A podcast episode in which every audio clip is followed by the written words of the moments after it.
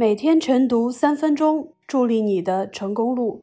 各位同学，大家好，我是实习主播美玲。今天要给大家分享的文章是北京青年报的《提升待遇是最好的教师节礼物》。一年一度的教师节如期而至，向全国一千六百多万名教师问好和致敬。三尺讲台，方寸之间，有一群人。用匠心守望初心，他们是学科教育的创新者，是山村讲台的坚守者，更是美好心灵的塑造者。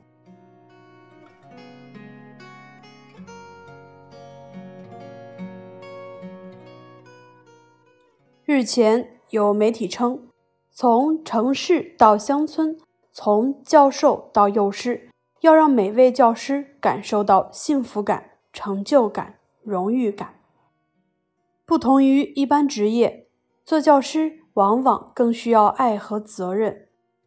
广大教师选择这一职业不是为了发财，但是如果待遇匹配不了他们的付出，就无法生发幸福感。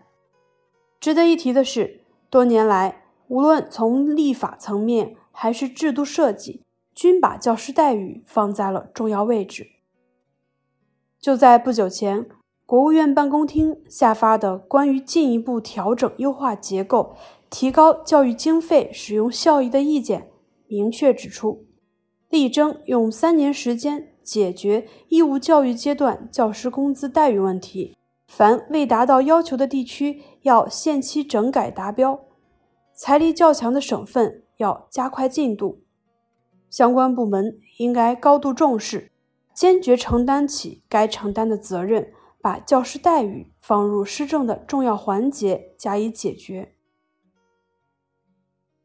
习近平总书记强调，今天的学生就是未来实现中华民族伟大复兴中国梦的主力军，广大教师就是打造这支中华民族梦之队的筑梦人。